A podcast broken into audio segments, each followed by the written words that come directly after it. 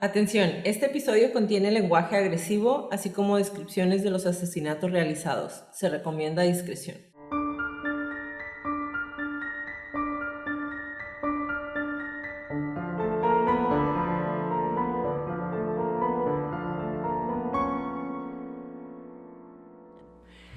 A todos, bienvenidos a Crónicas de Crimen. Yo soy su host Jacqueline López y me acompaña como de costumbre Leti Mosqueda. Hi Leti. Hi Jackie. Queremos invitarlos a nuestras redes sociales, Facebook, Instagram y YouTube como arroba crónicas de crimen para que nos den follow. Obviamente si están aquí, espero que ya les estén dando follow Sí, claro. a YouTube. Em, ahí subimos toda la información y fotos de nuestras crónicas y a que nos compartan con sus conocidos. Es la única manera de que más gente pueda escuchar nuestras crónicas. Comenzamos. Por fin.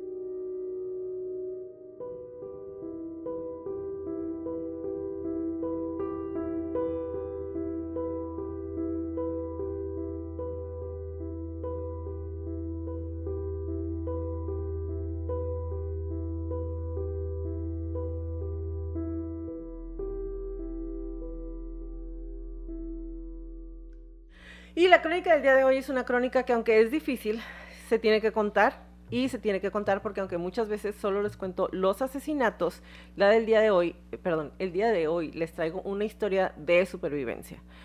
Y como estamos en el mes que conmemoramos la lucha de todas las mujeres, eh, me pareció algo, número uno, inspirador y número dos, algo que está cool que lo contemos porque también tenemos historias que no terminan de una manera tan trágica. Y esto no quiere decir que va a ser una historia feliz, porque neta es de esas historias que... Te iba a decir justo tan, o sea, define trágico para esta historia en Digo, particular. no tiene un final trágico, por lo menos.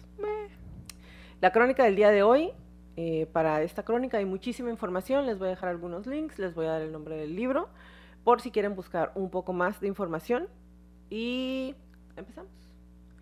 Terriblemente asustada, la chica que minutos antes había estado haciendo un autostop o pidiendo raite, sintió como un cuchillo se posaba en su garganta, sostenido por el joven padre de familia que minutos antes se había ofrecido junto con su esposa y su bebé a llevarla a su destino. Indefensa, tuvo que soportar que la mujer le colocara sobre la cabeza una caja con dos huecos a los lados contrarios, con sus ojos vendados y sus manos por encima de su cabeza. La joven chica fue arrastrada de vuelta al auto con la pesada caja sobre su cabeza, la cual le impedía respirar casi por completo. Había sido secuestrada por la siniestra pareja que ahora la llevaba a un sitio desconocido. Sus ahogados gritos apenas podían escucharse, ya que la caja había sido construida para bloquear el ruido. Antes de continuar, les quiero avisar que la crónica del día de hoy toca el tema de secuestro, abuso sexual y Tortura. Tortura y, puede darles trigger de claustrofobia. Entonces, nada más para que sepan, las emociones que vamos a recorrer este episodio van a terminar de una manera muy diferente a la mayoría de los que les cuento, pero a final de cuentas el viaje está muy pesado. El día de hoy les voy a narrar las crónicas de los crímenes perpetrados por Cameron y Janice Hooker, el secuestro de Colleen Stan.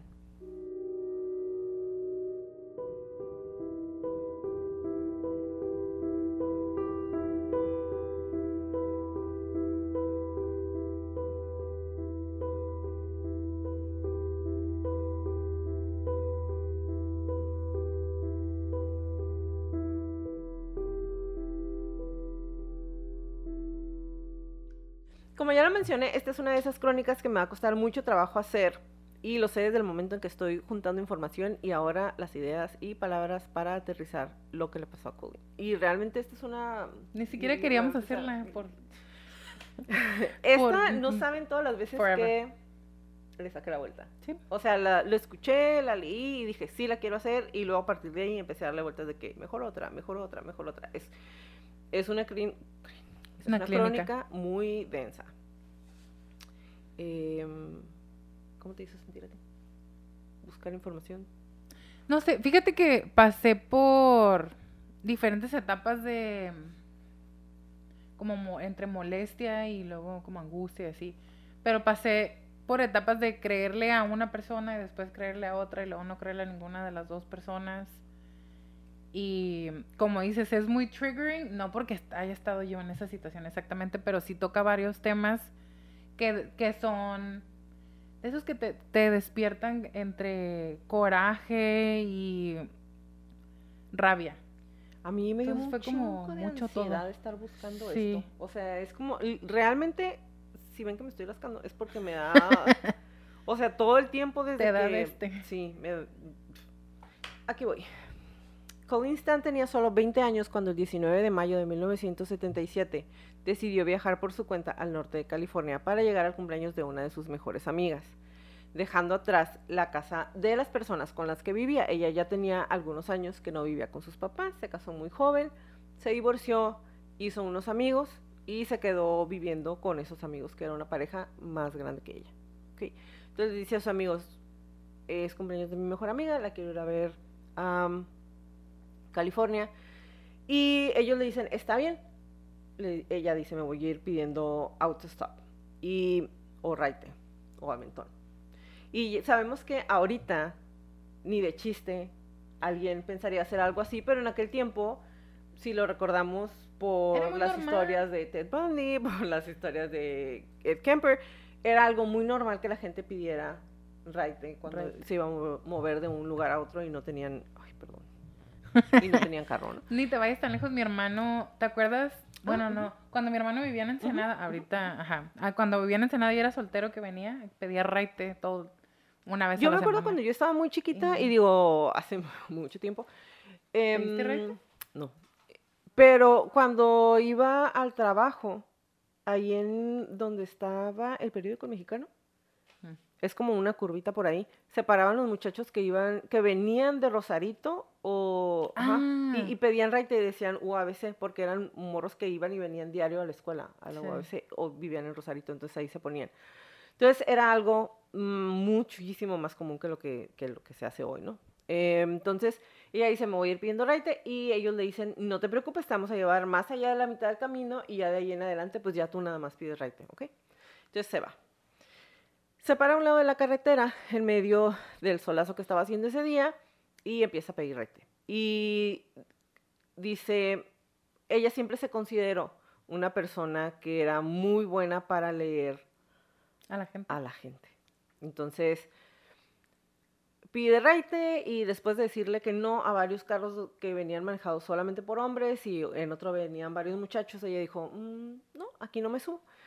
Y entonces, después de la propuesta de varios carros, como ya les mencioné, eh, la chica por fin ve, Colleen por fin ve un carro que dice, aquí no me puede pasar nada malo. Levanta los brazos y se siente un poco feliz cuando se detiene una minivan azul eh, y es una familia y dentro del carro vienen un hombre joven, su esposa y un bebé en los brazos de su esposa. Entonces ella dice, pues obviamente no me va a pasar nada malo.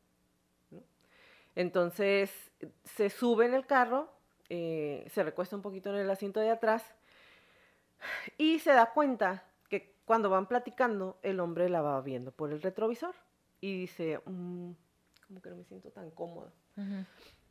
Entonces ellos le dicen, ¿sabes qué? Fíjate que él dice, mi hermano me dijo que por aquí hay unas cuevas congeladas, bla, bla, bla.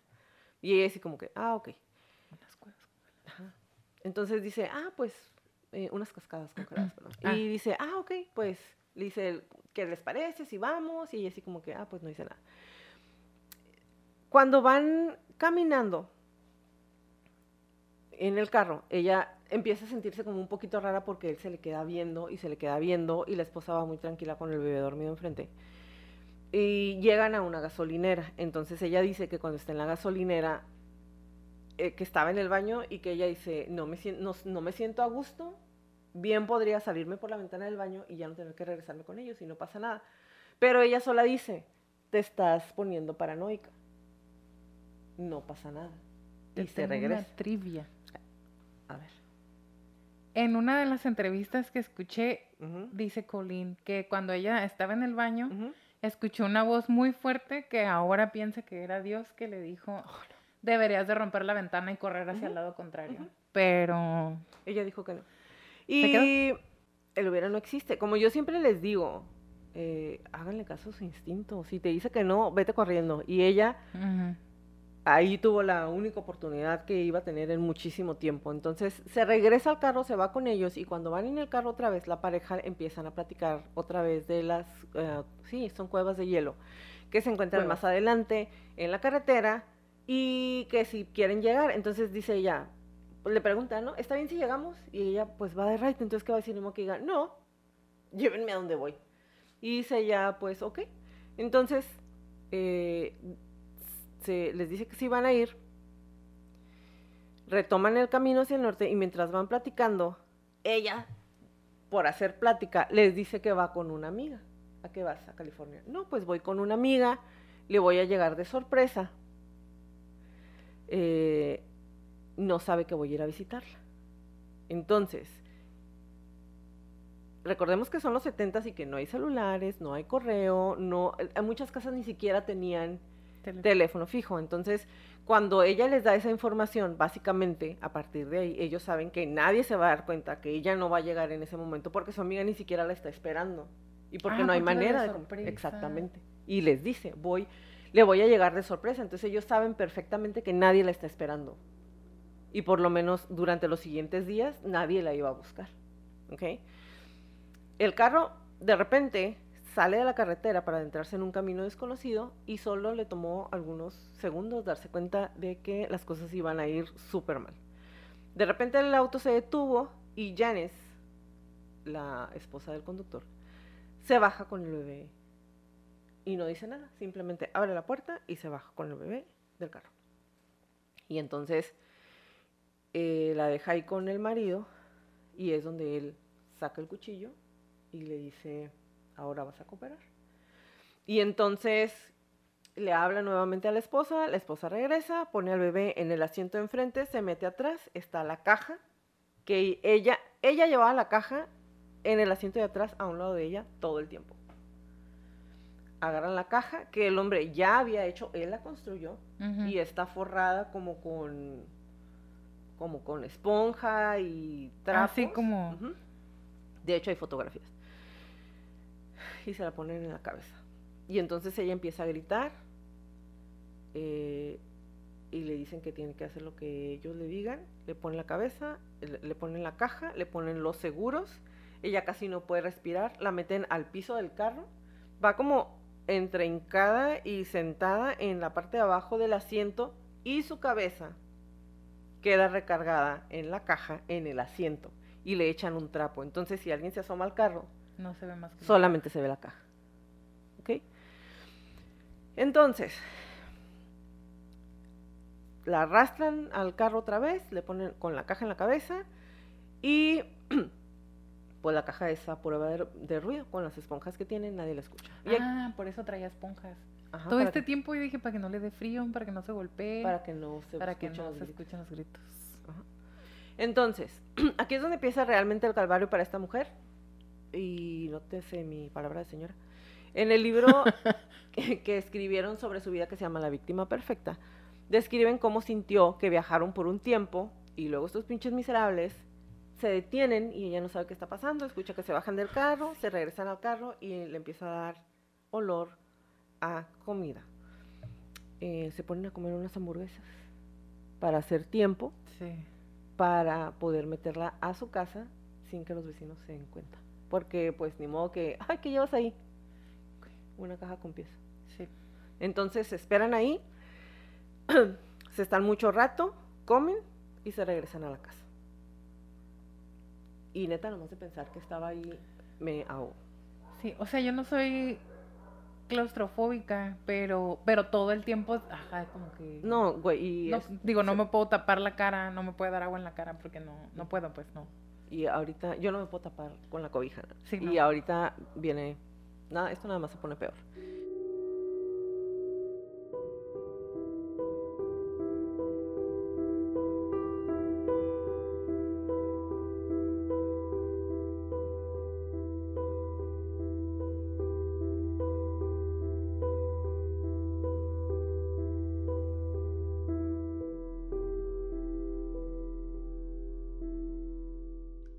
Entonces, ¿quiénes eran Cameron y James Hooker?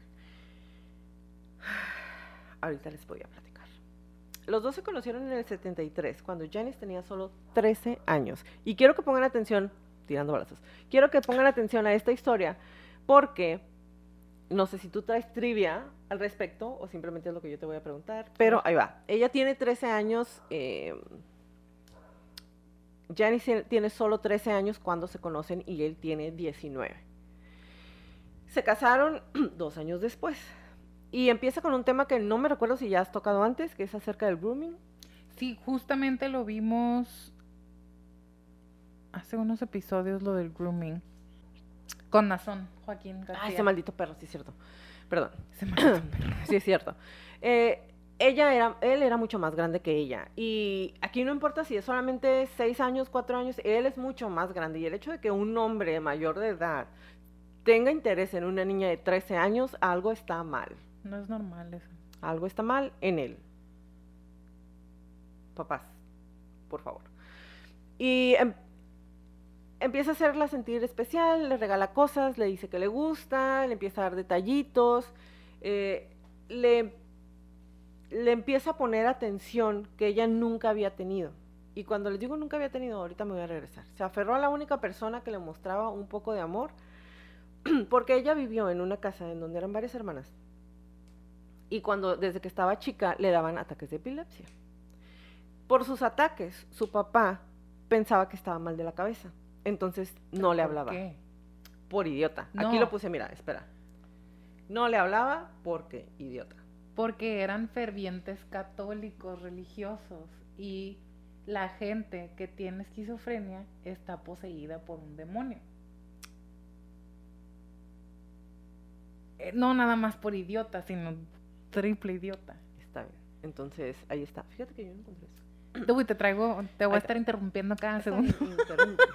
Entonces, pero al decirte no le ponía atención al papá, no le hablaba. No le hablaba. Para nada. O sea, no le dirigía la palabra a su hija. No existía. Y su mamá básicamente solo tenía comunicación con ella para ofenderla o recordarle que era un peso para la familia, ¿ok? Así que cuando este tipo se interesa en ella y después le propone matrimonio cuando ella solo tiene 16 años, ellos dicen que sí.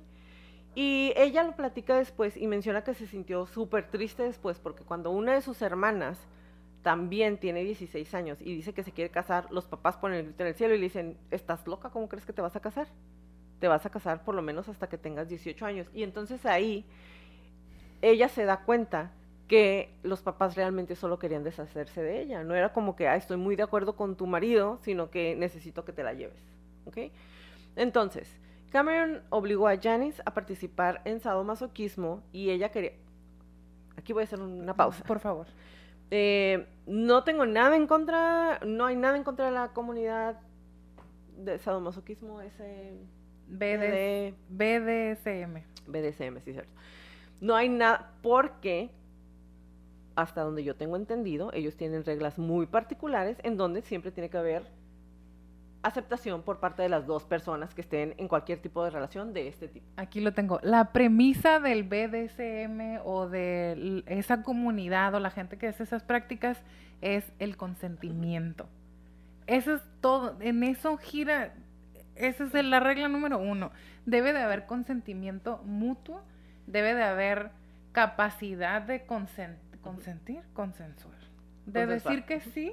Debe de haber una capacidad intelectual. Y, y hay, es- pues sí, hay reglas muy estrictas en- respecto a que sean iguales. Ahora estamos de acuerdo que una niña de 13, 14, 15, 16, 17 años no tiene la capacidad No, de decir claro qué que es lo que quiere.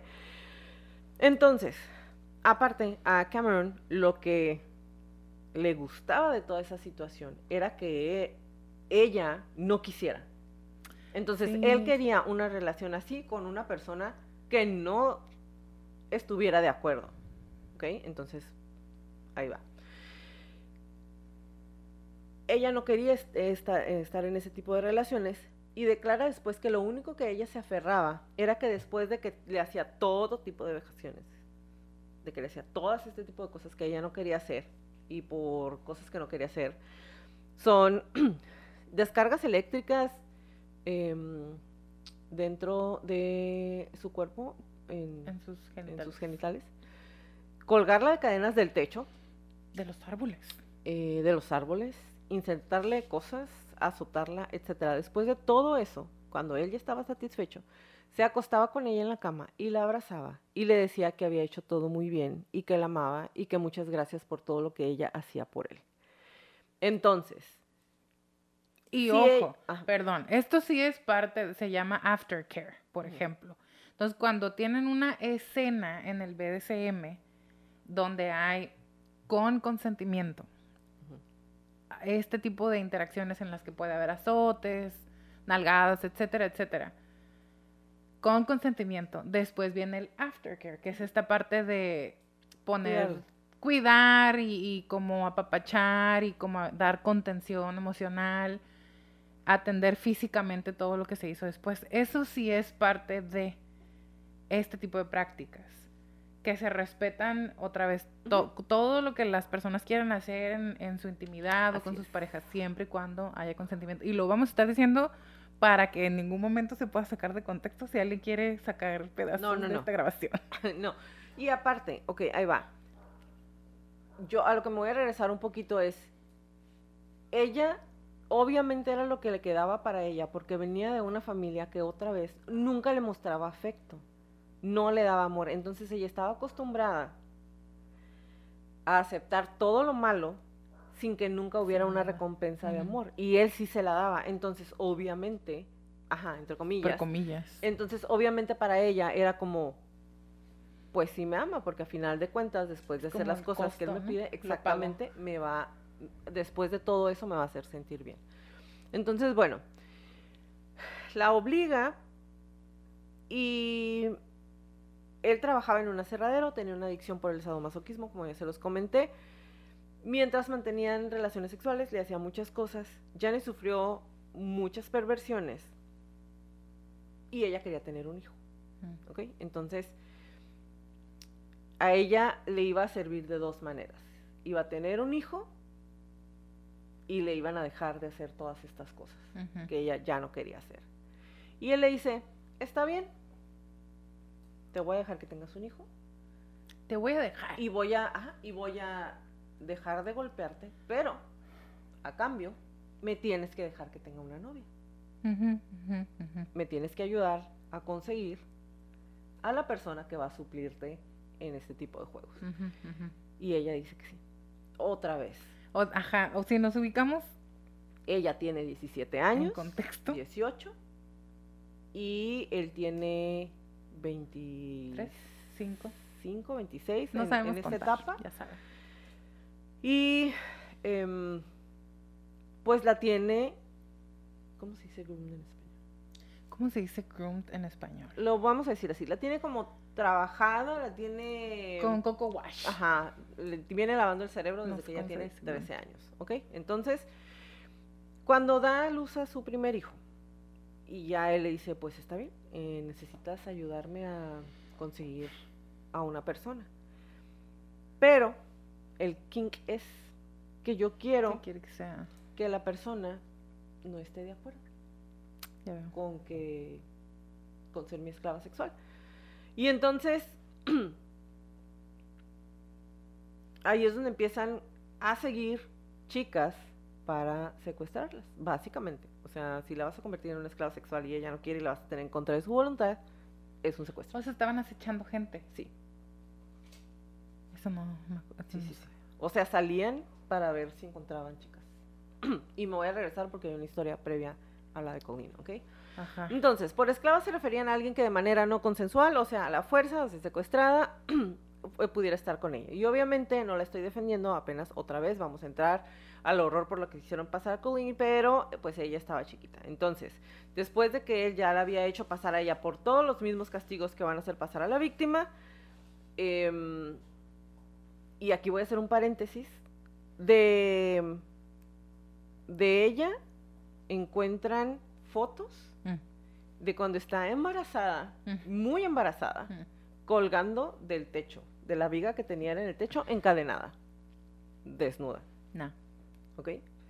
Entonces, bueno, los Hooker, aprovechándose del nacimiento del bebé, recurren a la fachada de la familia y obviamente como persona, como mujer,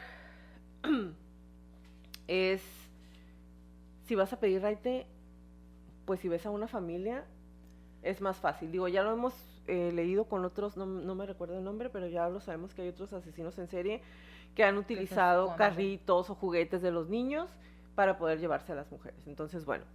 em, Colleen se convertiría en la segunda víctima de los Hooker y aquí les voy a hacer como el paréntesis pequeño para que sepan, antes de ella habían secuestrado a Marie Spanhick, una joven modelo de ojos azules y cabello castaño, a quien así, a quien torturaron igual que a ella, eh, también la abusó sexualmente, pero cuando la secuestran a ella, como está gritando y no quieren que haga ruido, Cameron con un cuchillo, con una navaja, le cuerda, le, corta, le corta las cuerdas bucales.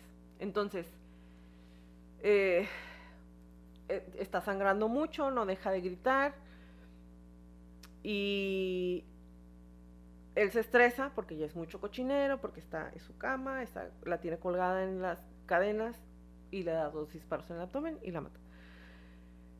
Y de ella no se supo nada hasta que pasan todos los años que pasa Colleen secuestrada y cuando se va, eh, Janice es la que le dice a la policía, ah, por cierto, eh, también matamos a alguien.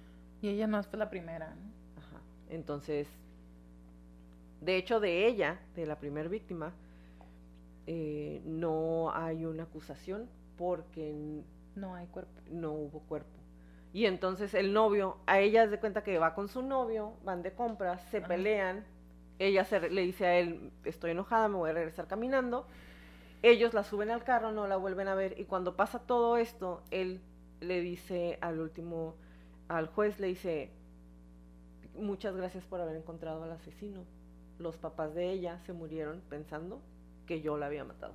No, Entonces imagínate pobrecitos. muchas vidas, exactamente.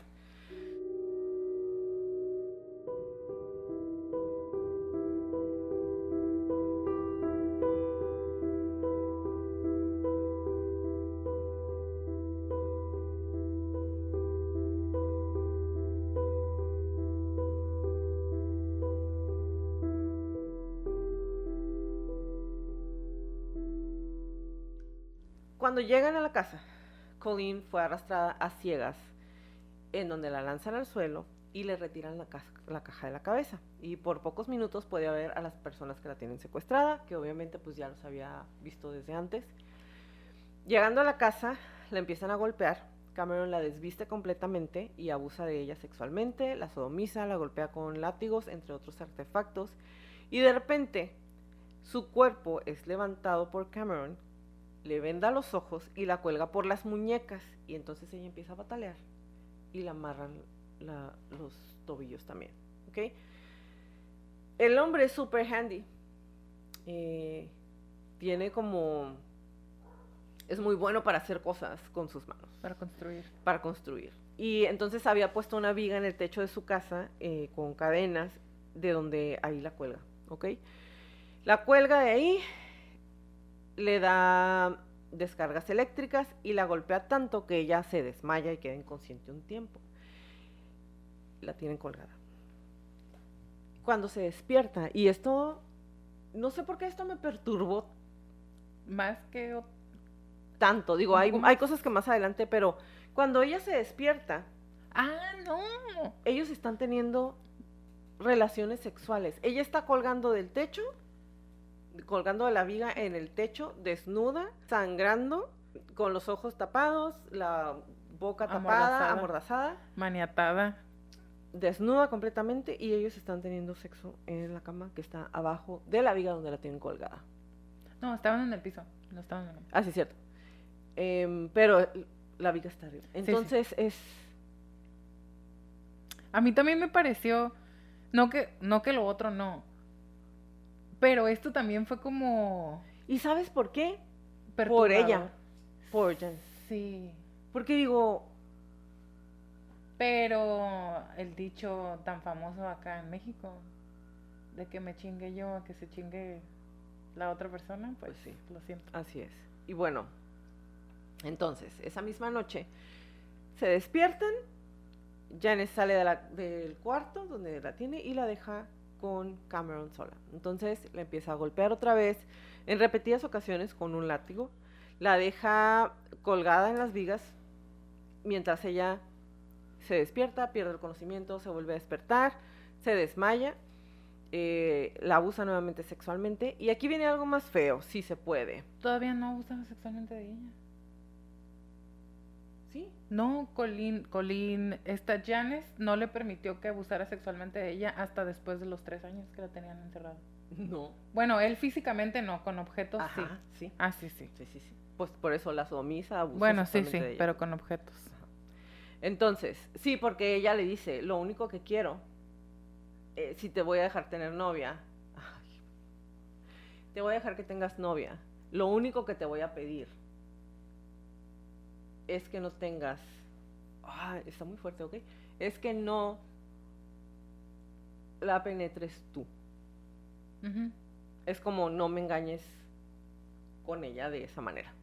Puede ser todo lo demás. Y entonces, eh, por eso él abusa sexualmente de ella de todas las otras maneras. menos Es que, o sea, Pues está malita. Entonces, la baja, le pone la caja en la cabeza y ella empieza a gritar que no puede respirar.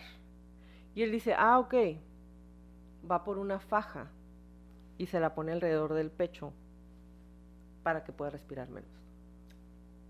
Eh, la o sea, la bajan, le ponen la caja en la cabeza, la aprieta con la faja esa y la pone boca abajo en otra caja, en la caja más grande. Y mm, a lo largo de la noche, la- esa primera noche no mete la caja abajo de la cama, sino que está una caja grande, la tiene ahí, y él se despertaba. Imagínense el horror. Y cuando está acostada en la caja que la pone boca abajo, le pone un artefacto entre las piernas que está diseñado para darle descargas eléctricas cada cierto tiempo. Esa primera noche el artefacto no funcionó, pero para eso es, porque lo utilizan después. ya veo. Y mientras está toda histérica porque no sabe qué le va a pasar, él en la noche se despertaba y le ponía la mano en la espalda, la tocaba. Y ella era como, no Nada sabía, más para estarla aterrorizando. ajá, o para saber si Estaba respirando. Entonces, No sé cuál me molesta más. los dos. Entonces, bueno, pasa eso. Y mm, obviamente ella en ese punto no sabe si la van a matar, no sabe cuánto tiempo va a estar ahí. Y aquí cabe mencionar lo del artefacto, ¿no? O sea, para mí es como, cada vez que ella le decía, está pasando esto, él decía, ok, lo voy a agudizar. Voy a aumentar ese nivel de estrés, ese nivel de miedo, ese nivel de control total que tenía sobre ella en ese momento. Y así es como pasa la primera noche, Colleen. Ah, vamos en el día uno. Vamos en el día uno. así.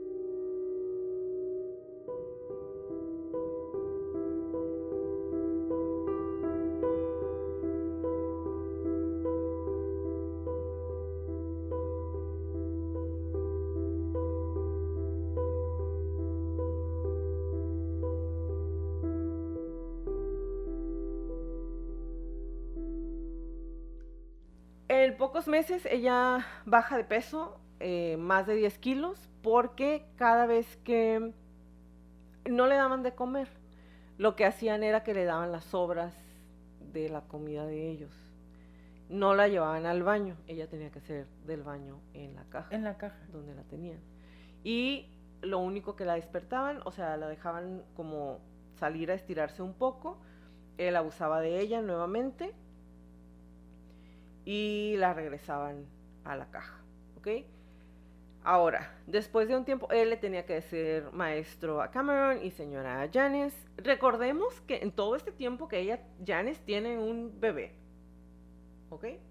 Durante todo el tiempo que dura el secuestro de Colleen, ellos tienen, es un, dos hijas. ¿Ya, ¿Ya dijiste cuánto tiempo? No he dicho cuánto tiempo. Ya veo. En todo el tiempo. En todo el tiempo no he dicho cuánto tiempo. E- ellos tienen primero una niña, al año tienen otra, otra hija, ¿ok? Entonces la sacan y Al en una de las salidas le dicen, eh, queremos que firmes un contrato. Ahora, en, ese, en esa época se estaba volviendo muy famosa la comunidad de Sadomasoquismo. BDSM. ¿ok? Entonces en un periódico sale una carta de cosas que es un contrato real que se hace, que hacían ellos en esa comunidad, Todavía pasa. obviamente 100% otra vez con eh, aceptación de ambas partes. Entonces él dice, ah, mira qué buena idea. Entonces, después de buscar cómo obtener el contrato y no encontrarlo, él dice, lo voy a hacer yo. Y lo hace que Janes lo escriba en su máquina de escribir.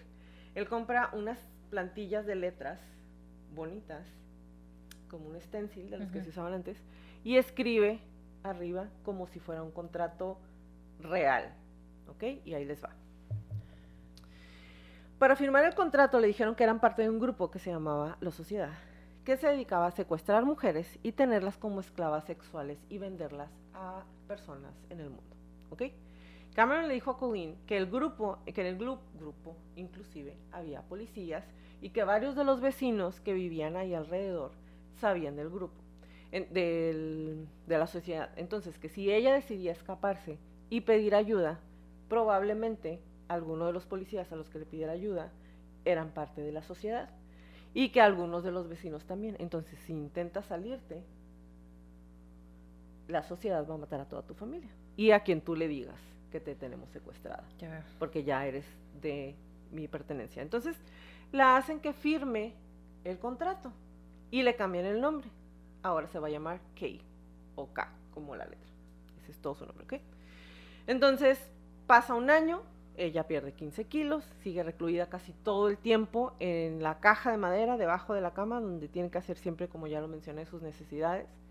Viven en California, cuando hace calor, hace un calor del demonio, y cuando hace frío se están congelando. Entonces ella en un momento le dice a Cameron, ¿sabes qué?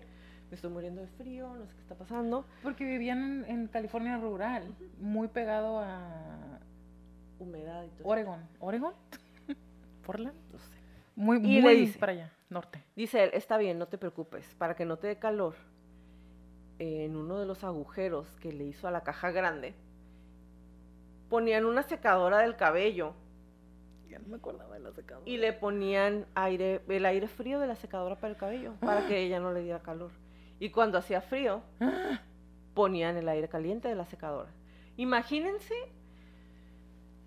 bueno, no se imaginen porque me ahogo. Em, estar recibiendo el calor de la secadora del cabello en, En una un- parte todo el tiempo. Es, o sea, tenía llagas en la piel. Y aparte las llagas de estar acostada casi todo el tiempo boca arriba o boca abajo, según como a él se le antojara ponerla. La entrenó para que cuando él dijera, cuando ya la empiezan a dejar salir de la, de la caja, y ahorita vamos a pasar un poquito más adelante con eso, la empieza a entrenar para que si él dice un comando, ella se tenga que en segundos desvestir y ponerse en la posición sexual que él quisiera. Ya veo. Entonces, eh, para ese entonces, obviamente, ella ya está dispuesta a cumplir con todo lo que le digan. Ella ya aceptó que es parte de, La de la sociedad, de la compañía, y está dispuesta a hacer todo lo que ellos digan para que no le vayan a hacer nada a ella o a su familia. ¿ok? Los meses de tortura física y psicológica de Colleen la habían afectado profundamente. Aceptaba todas las peticiones de Cameron porque obviamente tenía miedo de que era lo que le iba a pasar, ¿no? Aunque diario abusaban de ella. Em, debido a su obediencia y al hecho de que Cameron había reconocido que Colleen estaba totalmente sometida por las amenazas y de que no se iba a escapar porque para este punto había días que pues, ¿Cuánto ya, tiempo tenemos ya? eh, tiene un año y medio. Un año y medio. Am, la dejaron empezar a salir. Ellos ya tienen, miento, ya pasaron dos años porque ya tienen dos bebés. Ya tienen. La niña que estaba bebé cuando la Secuestraron. secuestraron, abductaron, cuando la secuestraron y la y una bebé recién nacida. Entonces ya tienen dos niñas, ¿ok? Y como ella es su esclava, que es su esclava, le dicen, está bien, eh, necesitas empezar a cooperar con los gastos de esta casa y em, necesitas empezar a ayudarnos a cuidar a los niños. Y entonces se vuelve la niñera de las niñas y la sirvienta de la casa y la esclava sexual de Cameron, ¿ok? La dejan empezar a salir, los vecinos la empiezan a conocer, la dejan que haga las plantas del jardín, etcétera, etcétera. Y eh, entonces ella empieza como a, básicamente se empieza a, pu- pues, recuperar un poquito de peso, se empieza a ver mejor, ¿no? Y las niñas, pues es su niñera. Pues sí. Ellas no saben qué está pasando, exactamente. Entonces, eh, un día, ella le dice, ah, un día primero, ahí ya no la meten a la caja, a partir del año 2, la empieza, cuando ya la empiezan a dejar salir, dicen, está bien, ya no puedes, si quieres no vas a dormir en la caja el día de hoy, vas a dormir en el baño, donde no hay una cama. O sea, dormía sentada en el baño, amarrada a la taza del baño, con cadenas para que no se fuera a ir. En uno de esos días, una de las niñas, que ya están un poquito más grandes porque ya empiezan a caminar, Mm, abre la puerta del baño y la ve y se hace un desmadre. Entonces la azotan, la castigan porque por- No tuviste la culpa. y entonces ahora a partir de ahí la, la encadenan y aparte ella tiene que cerrar con seguro por dentro. Ella se encierra ahí dentro, ¿ok? Eh, Aproximadamente cuatro años desde que la secuestran, al, al año número cuatro, en 1981, ella le dice, quiero ver a mi familia, por favor. Y él le dice, déjame lo hablo con la compañía para ver si te dan permiso. Y un día regresa y le dice, ¿sabes qué? Quiero abogar por ti, pero no te tienen tanta confianza. Y ella le dice, oye, o sea, salgo a correr sola. Sí. No me he ido, no me voy a ir, solamente quiero ver a mis papás. Se la lleva, güey, a unas oficinas, se mete a las oficinas, Ah, porque van a la compañía, güey, a pedir permiso para que la dejen ir a ver a su familia. ¿La qué? Y la deja en el carro horas, se regresa, está mal de la cabeza, se regresa y le dice, dice la secretaria que te desea toda la suerte del mundo. Dice la secretaria. Estás a prueba. Y la lleva a la casa de sus papás. ¿Ok? Cuando llegan a la casa a visitar a los papás, obviamente tienen una historia ya bien contada. Eh, los papás obviamente simplemente tienen muchas felicidad de ver a Claro, su pues hija, son que cuatro tenían años ya. cuatro años que no la habían visto. Y ella dice pues que él es su marido, que, que es su novio, que están comprometidos y que él trabaja, va a hacer un trabajo cerca de California y que por eso pasaron, pero solamente es de pasadita. Y ella dice, en ese momento yo tenía ganas de decirle a mi mamá, pero tenía tanto miedo de que realmente la compañía les fuera a hacer algo que simplemente le dice a su mamá, ah, además sabes que pues ya nos vamos a ir. Eh, ya nos vamos. Y la familia no le dice nada porque tienen miedo de que ya no les vaya a volver a hablar otra vez. Y entonces ellos tampoco preguntan, ella no le dice nada, el hombre va, se presenta porque dice que es su novio, todo muy feliz, les toman una foto y la familia pues está feliz de haberla visto, piensan que ella está feliz, que vive con Cameron y después de una larga platicada se despiden y vuelve a la caja. Entonces, perdón, vuelven a la casa. Ahora, cuando la regresan ese día, después de ya casi dos años de no estar viviendo en la perra caja, ellos dicen, ¿sabes qué? Ya te conocen los vecinos, ya te conoce todo el mundo. Mm, no, yo creo que ya es tiempo de que regreses a la caja otra vez.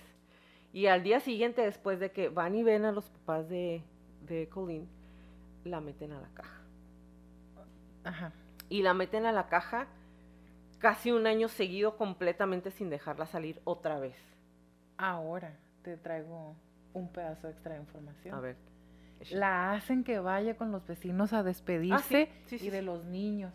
Sí, sí, sí. Porque Sí, Ya a los vecinos le dicen, se va a ir a estudiar. Y a los niños también. Entonces se va a ir a estudiar, este, despídete de los vecinos, despídete de las niñas, bla, bla, bla, bla, bla, bla. Y se va, y la meten otra vez a la caja. Y como ya les dijeron que se van a ir, no la pueden ver, literal, no la pueden ver. Entonces la tienen otra vez casi un año completo sin salir para nada de la caja. Y entonces ella ella ya años cinco. Ajá, y para, entonces para ella es como, güey, imagínate que ya sientes que todo eso horrible que había pasado, que te tuvieran encerrada en la caja.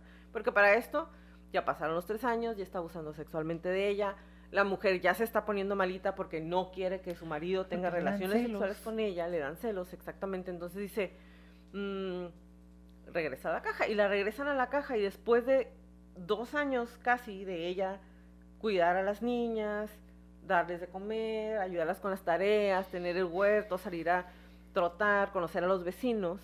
Imagínate otra vez el shock Otra vez se lo quitan todo. todo, todo se lo quitan, exactamente. Entonces, se regresan otra vez eh, y ya no la dejan salir de la caja un tiempo. Ahora, Cameron, impulsado por la sumisión de Colleen y su constante docilidad, le dice a Janice que quiere tener dos esposas al mismo tiempo y que quiere que Colleen sea la segunda esposa.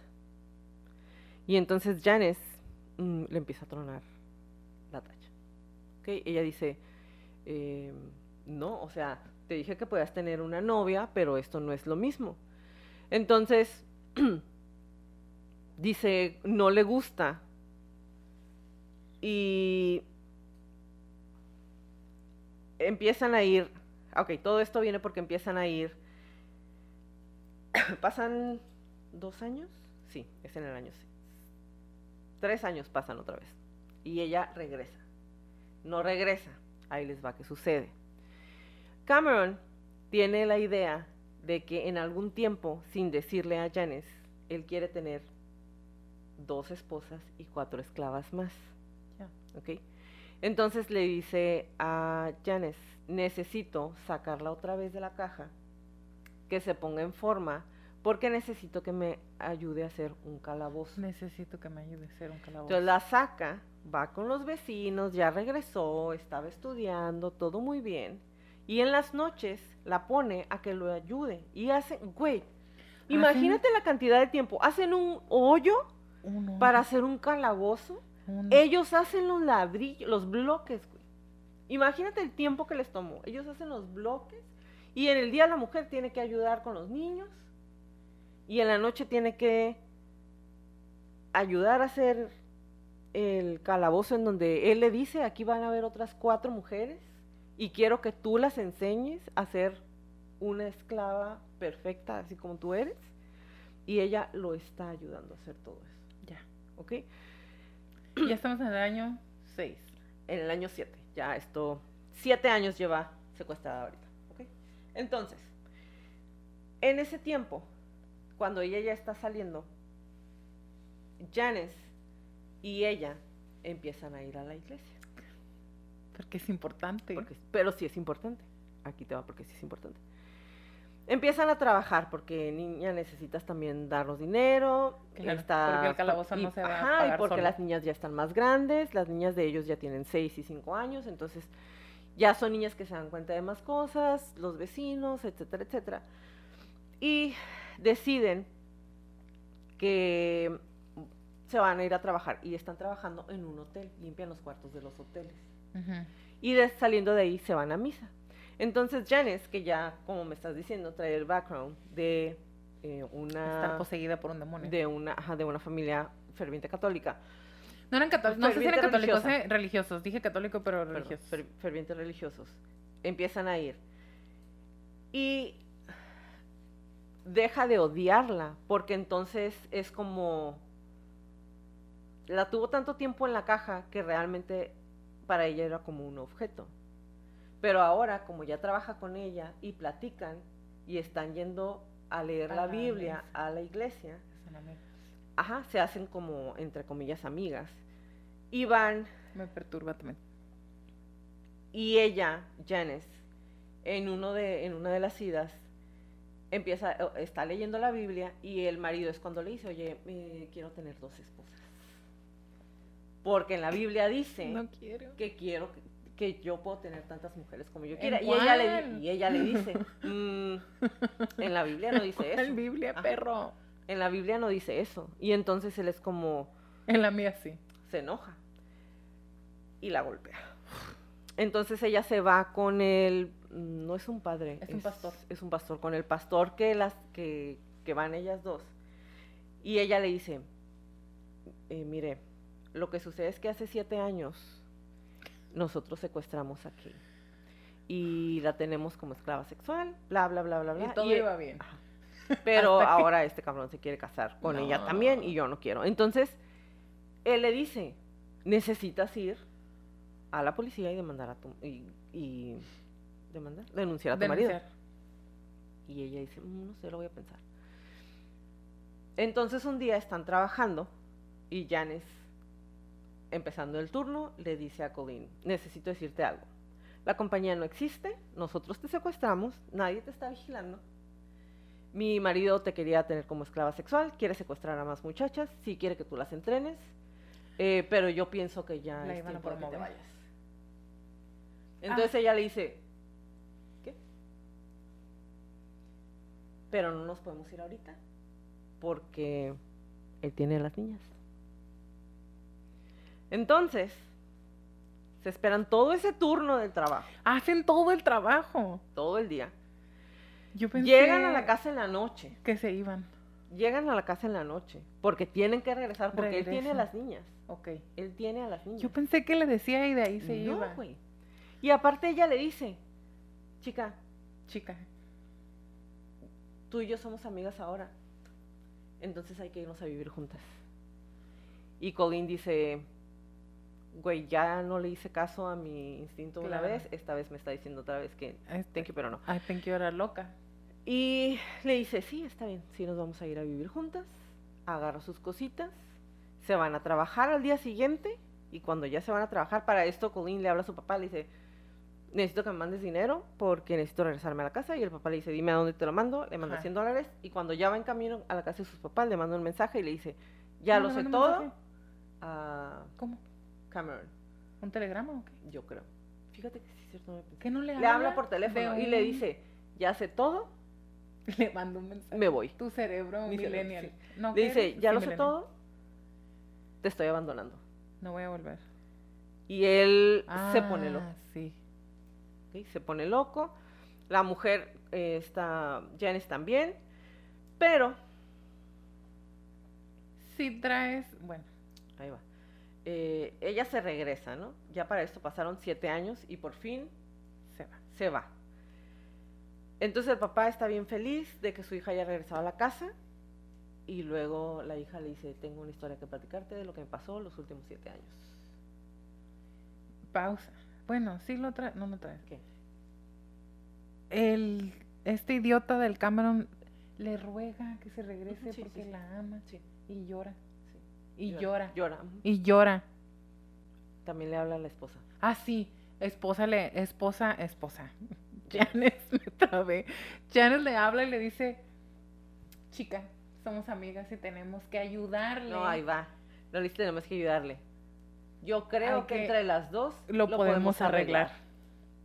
Y ella Le- le dice, estás mal de la fucking O sea, cabeza". estoy trabada. Entonces, el papá le platica qué es lo que pasó con su hija y el papá le dice, necesitamos ir a la demandar a este policía. Sana Babich". Y se van a la policía. La esposa no presenta ningún cargo. Janice no presenta ningún cargo. Ay. Y luego, cuando ya Janice se da cuenta que la relación con su marido está completamente rota porque está encabronado con ella, porque hizo que la otra lo dejara, etcétera, Porque fue etcétera. su culpa, seguro. Janice es la que va primero a la policía y lo demanda. Ah, Y Lo no nada más lo denuncia por ella, sino que ya estando ahí es cuando dice, ¿y saben qué? Eh, antes de ella matamos a la otra muchacha. a Merlitz. y se hace Marlis. el desmadre. Ahora, Janice da todos los detalles de todos los crímenes que hicieron, todo lo que le hicieron a, a Colleen, y él le habla a ella por teléfono, a Ujú, Colleen, ujú. y le dice, te estoy hablando para que me digas, básicamente le dice para que barras el piso conmigo. ¿Qué? You can whoop my ass. O sea, así como que dime todo lo peor, lo, la mala persona que soy. Y ella le dice, yo no tengo nada que decirte, don't ever, ever fucking call me again. Y le cuelga. Ajá, Como para sentirse mejor. Ajá. Así como, ok.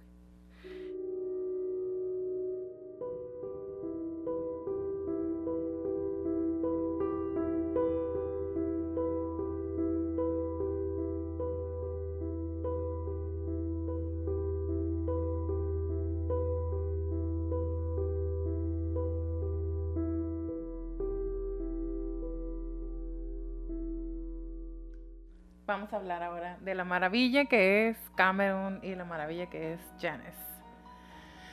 Agárrense, por favor. Muy bien. Cameron, según sus propios reportes, los de Janice y lo de, los de... Porque se fueron a juicio, ¿no? Yo sé que lo vas a decir más adelante. Él tuvo una infancia normal. Sí. No sufrió abusos, no su- sufrió golpizas, sus padres no eran adictos, no los maltrataban, les dieron educación. Se mudaban con frecuencia, alrededor de cada tres años, durante toda su etapa formativa, por lo cual no tenía amigos. Era una persona muy retraída, muy tímida, larguirucho, sin fuerza casi, sin chiste, podrían decir. Usaba lentes, tenía un cabello Sí, tiene cara de loco, ¿eh? Sí, cabello desaliñado y una mirada, se dice 100 mile, 100 yards look, como mirada perdida. Viendo el infinito y más allá. Ajá, como si no, están prendidas las luces pero no hay nadie dentro, así. Entonces, su nivel socioeconómico oscilaba entre medio y bajo y era un adolescente normal, otra vez, promedio. Muy observador, muy tranquilo, muy educado con las personas. Tenía calificaciones X. Era una persona bien. X, random. Era una persona que podía mezclarse fácilmente o pasar desapercibido con facilidad. Eso es todo lo que se sabe de Cameron antes. Ahora, Janice. Ya lo comentó Jacqueline, creció un poco diferente a Cameron, en un lugar mucho más rural que Cameron, con una familia más grande que ponía cero empeño, cero atención, cero importancia a la educación, tanto académica como sexual y no estaban acostumbrados a tener dinero en lo absoluto. Solamente tenían el pedazo de tierra donde vivían y nada más. Janice, como ya lo comentó Jacqueline, era la más joven de cuatro hijos y le estoy haciendo como el recap y porque se tiene que sentar como el, el Precedente. precedente para poder explicarles todo lo demás. Janice eh, describe a sus padres como cero cálidos que no le demostraban amor, muy periféricos, estrictos y llenos de reproches hacia ella, sobre todo su mamá. A Janice la, la crió prácticamente su hermana mayor, Lisa, y ella era la favorita. Lisa tenía todo, iba a la escuela, los papás le ponían atención, le preguntaban cómo estaba, el poco dinero que tenían era para ella, y estaban enfocados en que Lisa tuviera una mejor vida para que pudiera, pues no sacarlos de pobres, pero que pudiera tener una mejor vida de la que ellos les podían dar. Entonces esto le, creó, le generó muchos, mucho resentimiento y celos a Janice hacia su hermana. Entonces Janice tenía epilepsia y siempre estaba convencida de que de que era su epilepsia era una consecuencia de la falta de amor y su padre estaba convencido de que ella estaba poseída por demonios y entonces por eso no le hablaba y porque era un idiota también. Muy bien. Ahora, si los si los padres son distantes, cero afectivos con ella, no tienen dinero, ella no tiene educación, nunca, no hay una persona que la esté guiando de ninguna manera. Así creció ella. Eventualmente una persona conocida le presenta a Cameron, un conocido en común, y Cameron va a casa de Janice y conoce a los padres y es sumamente encantador con ellos y muy educado y les dice que quiere conocer a Janice y que si por favor la puede sacar una cita de amor y en esa primera cita de amor abusa sexualmente de ella. Ella tenía y 13 la años. amarra y la 13 golpea. Y luego la trata bien después. La regresa a su casa y les dice a los papás que quiere una relación en serio con ella. Se la lleva, se casa con ella. Ya nunca regresa. Ahora, para cuando esto pasa, Cameron, como ya nos dijiste, trabajaba en una... Aserradero. Ajá, un aserradero. Él ya tenía mucho tiempo con fantasías. Un, bueno, vamos a decir diferentes, porque él ya tenía esta obsesión con la pornografía violenta o con la pornografía del BDSM, por decirlo de, alguna manera. Coleccionaba muchas revistas y tenía muchas fotografías y muchos recortes de periódico, todo lo que podía encontrar el tema en los 70s. Ahora estamos hablando de no es el boom sexual porque empezó más bien hacia los 80s, pero en los 60s, 70s, cuando todavía estaba todo el movimiento hippie, de que las comunas y los grupos de sexo y se daba mucho esto de las fiestas de las llaves, ¿sabes? Había, pues podríamos decir de cierta manera que sí empezó el despertar. Es, fue cuando... Todos contra todos. Todos contra todos y había hasta callejones donde podías ir y había así de que un muestrario de todas las diferentes cosas que podías comprar y conseguir con dinero. Todo como muy underground, como muy este, no abiertamente, pero todo el mundo lo sabía. Y también había muchas sectas. Entonces, Cameron ya tenía su colección, estaba muy bien informado sobre ese tipo de cosas y conoce a Janice, una chica súper, súper, súper distanciada del mundo. Y aquí hasta traigo mi comentario. Sus padres eran muy religiosos y sobreprotegían a Janice. Aquí traigo mi comentario. Aquí lo noté en otro font y con otro color. Yo no tengo hijos.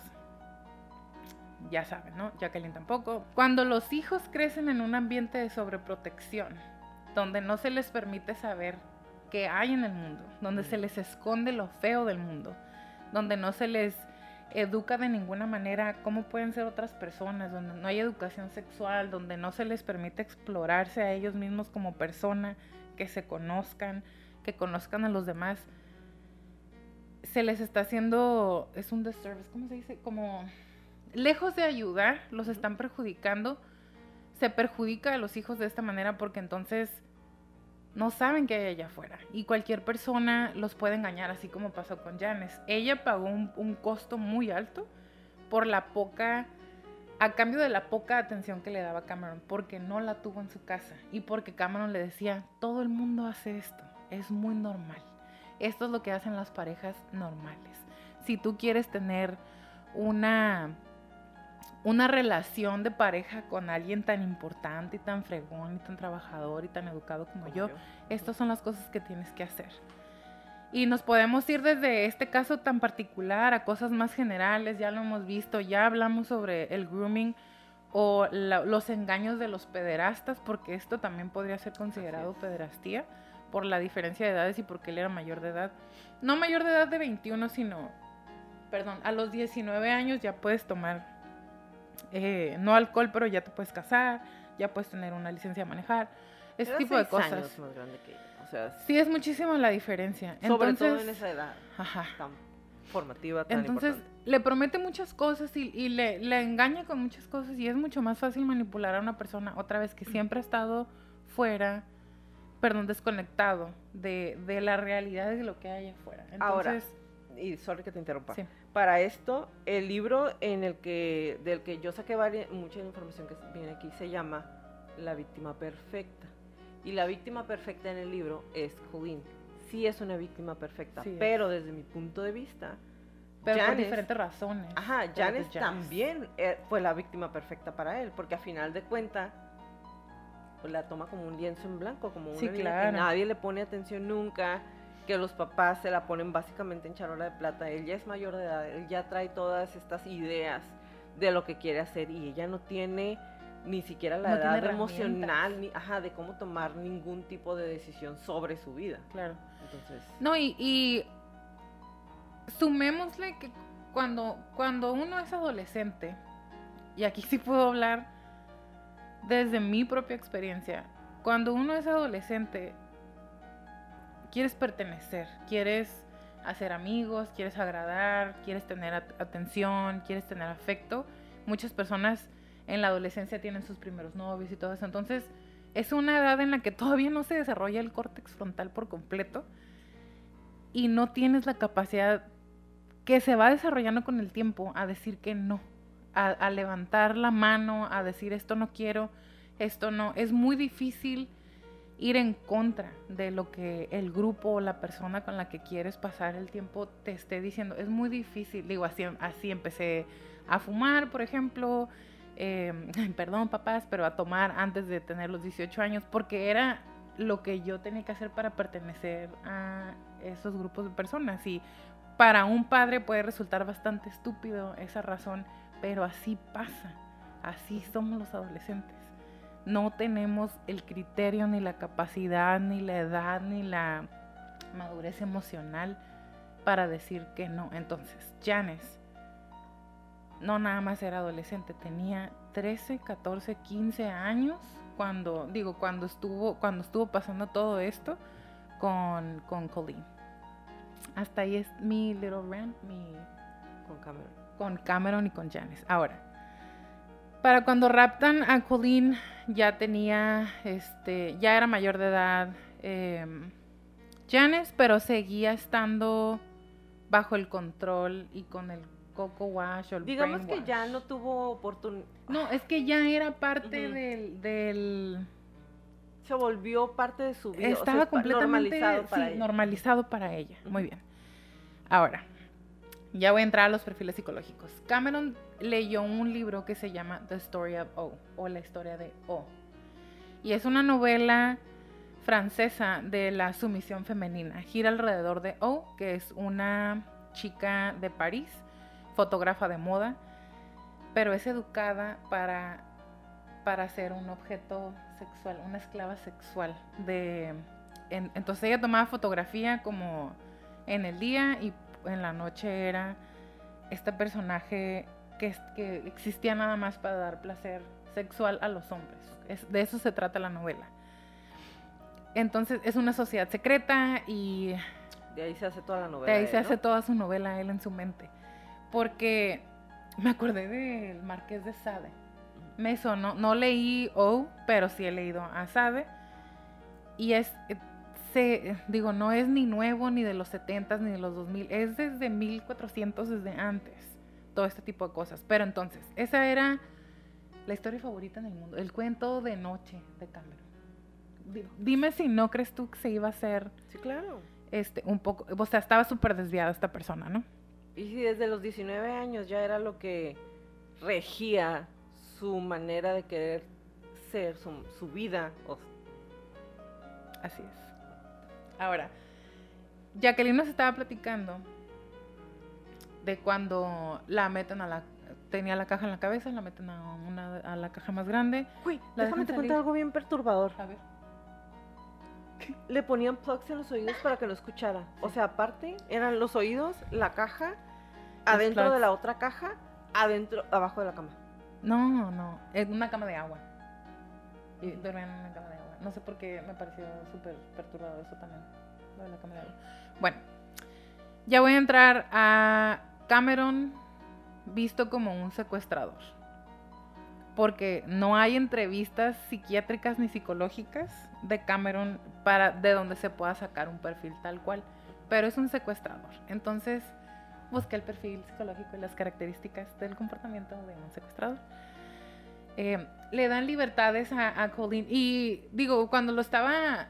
la- la- cuando lo estaba investigando y cuando escuché los otros podcasts y leí, porque leí el libro de la víctima perfecta para que ustedes no lo tengan que hacer, una, un pedazo. No, no, no lo lean, está feito. O sea, estaba súper explícito. Em, yo sí me pregunté como, ¿por qué tanto tiempo la dejó salir si le iba a volver a, a meter a la caja? Y esto es simple y sencillamente para poder afianzar el control que tienen. Entonces, un secuestrador le da libertades a su víctima, muchas libertades a su víctima, como soltarle la cuerda a un perro nada más para volverlo a jalar, para afianzar el control. Y vi una pregunta por ahí, em, ¿en qué momento dejas de, de entender que eres un individuo? Colleen platica en el libro y durante el juicio y en todas las entrevistas, pueden encontrar todas las entrevistas que hay de ella.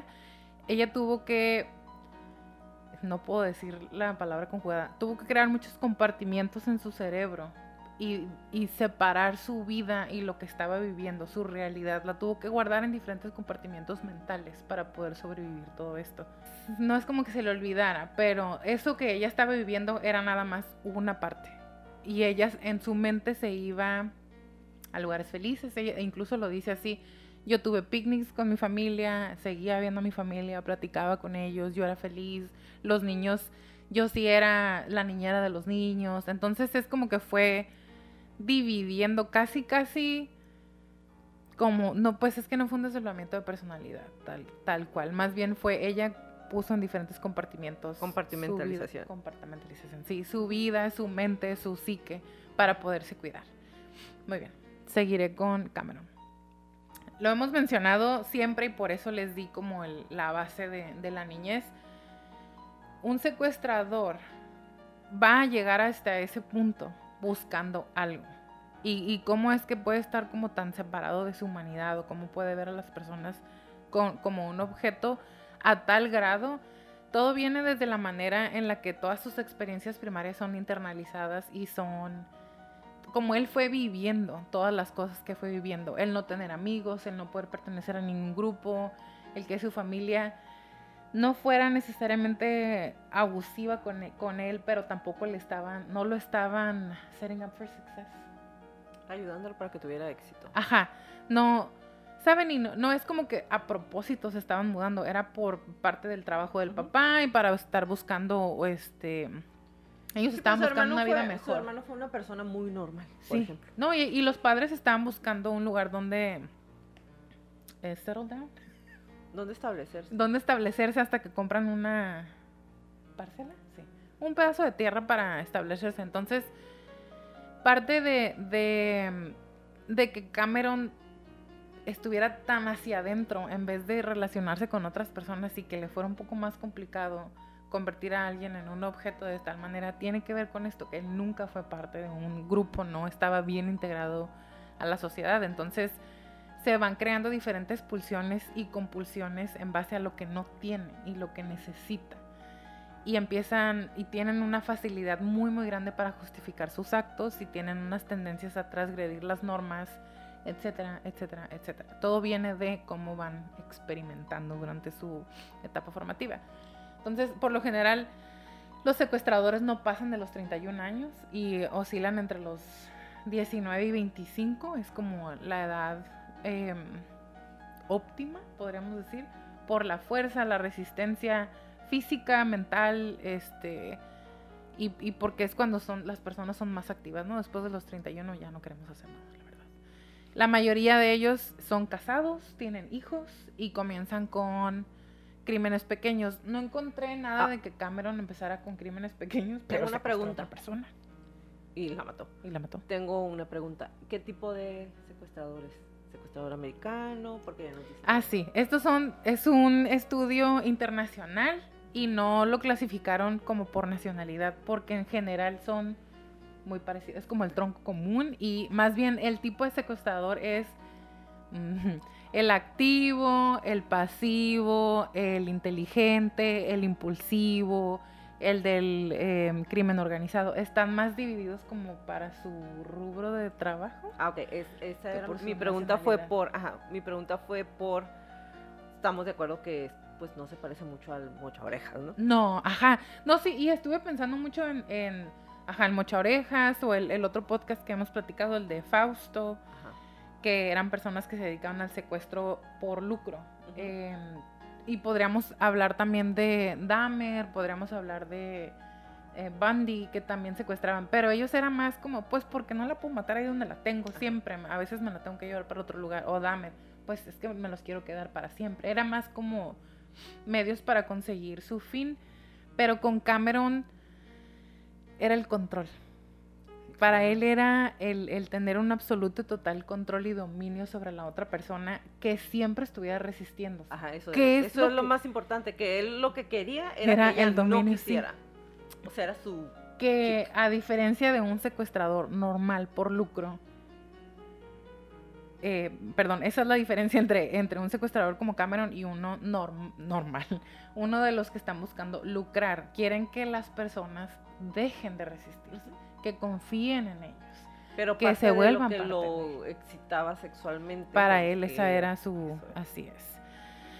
Em, la mayoría de ellos son inmaduros emocionalmente y no tienen, más bien tienen una capacidad limitada para discernir y tomar las decisiones. Tienen muy poca capacidad intelectual, pero al mismo tiempo son calculadores, son menos agresivos que un homicida o son homicidas sublimados, yo pienso de alguna manera. Em, y sí estallan, pero pueden recuperar el control. Como cuando em, Janice lo hizo enojar y la golpeó. Pero no la asesinó como con la primera, que se enojó tanto con ella que la asesinó. Pero más bien fue el cochinero, no quiere cooperar, no deja de gritar. No vale la pena cortarle las cuerdas, mejor hago una caja donde yo no la tenga que estar escuchando. Así es. Todos los secuestradores tienen rasgos sociopáticos, son impersonales, no conectan fácilmente con nosotros y siempre buscan su propio beneficio, buscan sentir poder, controlar a otros, es su mayor anhelo, podríamos decir cuando no son por lucro, o sea, los que no están buscando el dinero. Disfrutan la influencia física y psicológica y carecen por completo de la empatía como un psicópata, sociópata, antisocial. ¿Tienen rasgos narcisistas? Justa, ay, perdón, le pegué el micrófono, machín. Tienen rasgos narcisistas fuertes. Era justo lo que seguía. Muy bien. Em, tienen muchas limitantes para formar juicios objetivos Em, en base a la realidad. O sea, viven en fantasías muy exaltadas, por lo que su vida cotidiana, en su vida cotidiana son torpes y tienden al fracaso. Como Cameron. Porque e, él era percibido en su trabajo como, pues, el loser, el raro del, de la... del, ¿cómo se llama? Mel. Ahí ya terminamos con lo poco que, se puede hacer, digamos, al aire, con lo poca información que se tiene de Cameron. Ahora voy a, vamos a hablar de Colleen. Y volviendo a esta pregunta de en qué momento se te olvida que eres un individuo. Durante el secuestro, se, el objetivo principal sí es deshumanizar psicológicamente a la víctima, distanciarse los secuestradores de los afectos y como todo lo que pasa, o sea, el no a mí no me molesta que estés sufriendo y te puedo estar infligiendo, infligiendo dolor físico y te puedo estar maltratando. Exactamente, para deshumanizarla por completo. Entonces, separar a la víctima de sí mismo y al mismo tiempo ellos retirarse de las consecuencias evidentes y de sentir cualquier tipo de remordimiento a la hora de estar haciendo todo lo que se tiene que hacer para, para vivir en cautiverio, pero agregándole todo lo que Cameron le hacía aparte a ella. Entonces, pero todo, todo esto no sería posible sin prestarle atención a todas las debilidades psicológicas que puede mostrar una víctima. Como, y, lo dijiste tú y, y, me pareció sumamente perturbador esto del caso. El, ella le decía, no puedo respirar. Bueno, entonces vamos a agudizar eso. O no puedo escuchar. Bueno, entonces te pongo tapones. Tengo mucha hambre, no te voy a dar de comer. ¿Sabes? Necesito ver a mi familia, los vas a ver una vez y después ya nunca más en tu vida. Entonces... Y, y cuando lo lleva a ver a su familia, le dice, está bien, nos vamos a quedar allá dos días, bla, bla, bla, bla. Y cuando ya se está haciendo tarde, le dice, ya nos tenemos que Mejor ya nos vamos, sí. Sí, sí, sí. Entonces es... Es un constantemente y, de manera consistente también es estarle quitando a la persona todo lo que lo hace humano, la capacidad de tomar decisiones, ¿no? Ahora, a lo mejor lo vas a mencionar y lo siento si te arruinó algo, pero la defensa durante todo el juicio alegaba que tanto Janice como Colleen eran, estaban libres para irse. Libres para irse y que ellas estaban de manera voluntaria, porque Cameron obligó a a Colleen, según ella, fue obligada a escribirle cartas de amor en donde, en donde le decía qué tan enamorado estaba de, él, enamorada estaba de él. Y pues y hablaban, foto, ¿no? Sí, y hablaban, exactamente, y hablaban del, del, futuro que tenían juntos y de los hijos que iban a tener y de todos los planes que tenían. Y la fotografía donde se ven, verdaderamente se ven como dos adolescentes enamorados. O sea, sí se ven muy felices. Eh, bueno, les voy a hablar del síndrome de Estocolmo. Es un mecanismo de defensa ante una situación de cautiverio o una situación de abuso. En este, la víctima desarrolla sentimientos positivos por él o los captores. Es una em, condición que se aplica para situaciones que incluyen abuso infantil, em, abuso entre coach y atletas o, personas que, como en situaciones de deporte, eh, abuso doméstico, tráfico humano, trata de blancas, Curiosamente, la Asociación Americana de Psicología no lo reconoce como un trastorno. No está incluido en ninguno de los manuales de diagnósticos y no es reconocido como un trastorno de la personalidad, un trastorno em, emocional. No, no se menciona como tal, pero eh, algunos psicólogos sí lo manejan. O sea, sí es como por para ponerle un nombre que resulte familiar para todos, lo le vamos a llamar de esa manera. Y mm, el síndrome de Estocolmo parece ser una respuesta automática emocional, probablemente inconsciente, ante la situación de cautiverio y de abuso. Afecta a la, afecta a la víctima y al, cap- al captor. No es necesario que haya contratransferencia, Ujú. o sea, de ambos, pero típicamente o estadísticamente hablando, les pasa a los dos o los afecta a los dos y es una respuesta del ego para poder sobrevivir a las situaciones. A. Pues es que está enamorado de mí o sí me quiere, muy en el fondo me quiere, como Janes. O es, a lo mejor es mero instinto de supervivencia. Sí, claro. O sea, si lo trato Si me bien, a lo mejor bien. me deja de... Exactamente, así es. Y, eh, ¿por qué? La prioridad de, de una situación de rehenes para el rehén es sobrevivir. Entonces, el síndrome de Estocolmo o esta respuesta emocional automática inconsciente o semi-inconsciente puede ser útil porque disminuye la tendencia a la violencia. Si yo me porto bien, si hago lo que me piden, probablemente no me van a golpear. Y podría ser percibido por el captor como amor y esto generarle sentimientos de amor al, al captor también. Que básicamente es lo que le pasa al pinche infeliz este, ¿no? Sí. Que le habla y llora y yo Así quería tener es. hijos contigo, Así es. quería que fuéramos felices Estábamos muy contentos. Ahora, Colin lo menciona, ella se refiere a sí misma como prisionero de guerra, por, por todas las consecuencias psicológicas que ella tuvo y porque causan Y secuelas, físicas. sí, físicas, biopsicosociales severas son las consecuencias que se pueden, que puede haber después de una situación de cautiverio o de guerra y están descritas muy lindas, enumeradas en el síndrome de estrés postraumático y es completamente tratable. Ahora, antes de terminar, como ya se me hizo costumbre, les traigo una lista de películas que yo he visto que a mí pues me gustaron no porque esté padre el tema, ¿no? Sino porque pienso que están bien hechas o, o sé que los directores estudiaron de alguna manera eh, tanto la psicología de, la víctima como de el victimario. Están en desorden, no es que una sea mejor que la otra, pero les voy a decir cuáles están como muy buenas, ¿no? Que es una buena película. Empezando por The Girl in the Box, que está basada en este caso precisamente. 10 Clo- ah, Cloverfield Lane o calle Cloverfield número 10, Room, que es el de la chica que está en un cuarto atrapada en una situación muy parecida, pero es un cuarto en vez de una caja. Along Came a Spider, eh, todas esas se las puedo poner después. Eh, Black Phone, Silence of the Lambs también, porque hay una situación de cautiverio ahí. A Man on Fire, porque gira alrededor de un secuestro. Eh, Misery, también lo platicamos con esquizofrenia, pero es una persona que está secuestrada.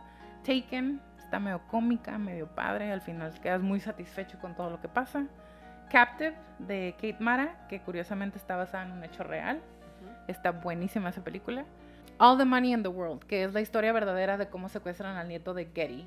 Ah, sí, Está buenísima. Buenísima esa película, me Buenísima. fascinó. Sí, sí, sí, sí, Tristísima, pero Es buenísima película. 100%. Ujú. Split, que si quieren ver desdoblamiento de personalidad y una situación de secuestro bastante terrible, ahí está. Taken, ya la dije, pero otra vez, porque son cuatro, tres, cuatro.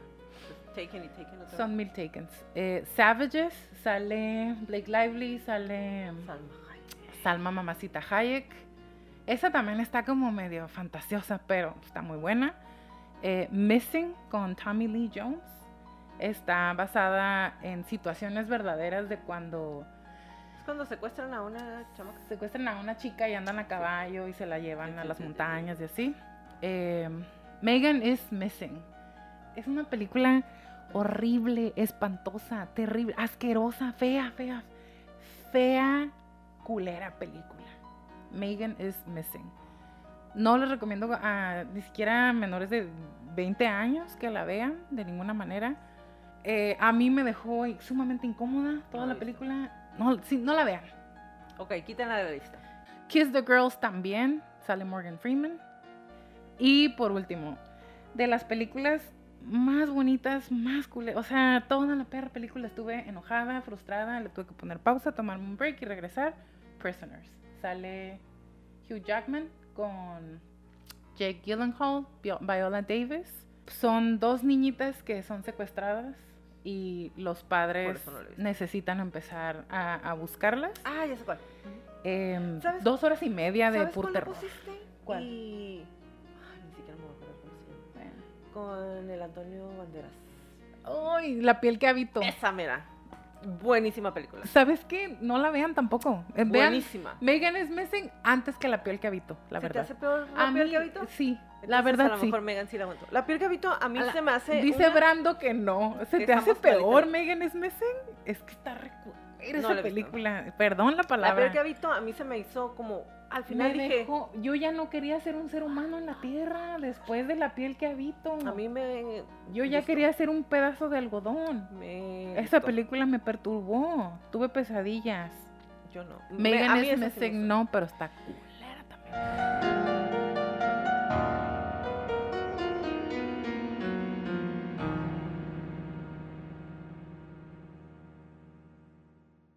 Como ya lo, lo mencioné, lo mencioné Leti, lo mencionó Leti, en el juicio sí dijeron muchas veces que Janice hubiera tenido la oportunidad, que ella estaba ahí porque quería, que nadie la había obligado a estar ahí después de la primera vez que supo que la puerta siempre había estado abierta, eh, etcétera, Salí a correr, etcétera. pudo correr. Pudo correr, pudo irse.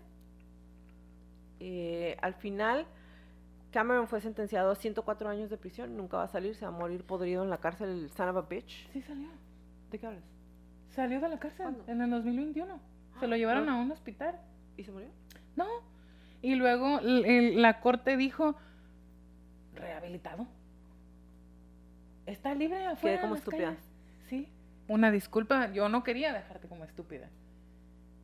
Pero yo, yo busqué, en el 2020 se supone que iba a salir, empezó la pandemia, desafortunadamente en el 2021 se lo llevaron a un hospital, ya como un viejo ver, anciano, espera. perdón, le pegan Pues no estaba tan anciano, debe tener como 60 y something, sí, 70. cerca. A ver, Y el muy infeliz salió. Busca, where is Cameron? eso voy a hacer.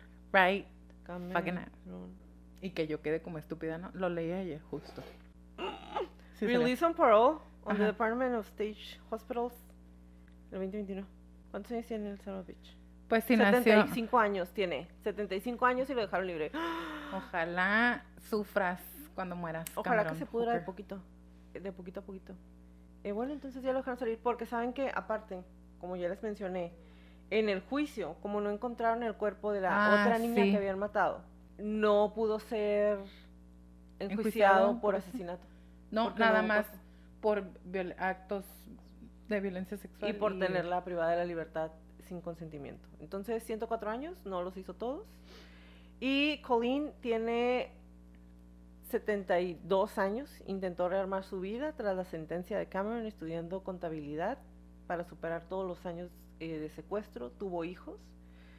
Em, no tiene una buena relación con sus hijos ahorita, Mm-mm. fue incapaz de tener una relación estable, tiene todavía las secuelas, el PTSD. El PTSD. Eh, no puede estar acostado durante mucho tiempo, tiene secuelas en los huesos, tiene secuelas, miento, no tiene 72, tiene Secuelas en los 64 años. Tiene secuelas Sí. en la espalda, en los pies, en las muñecas, En no tiene piel. mucha movilidad, en la piel, tiene quemaduras, aparte de todo lo que le pasó durante todo este tiempo. Se quedó sin cabello para siempre.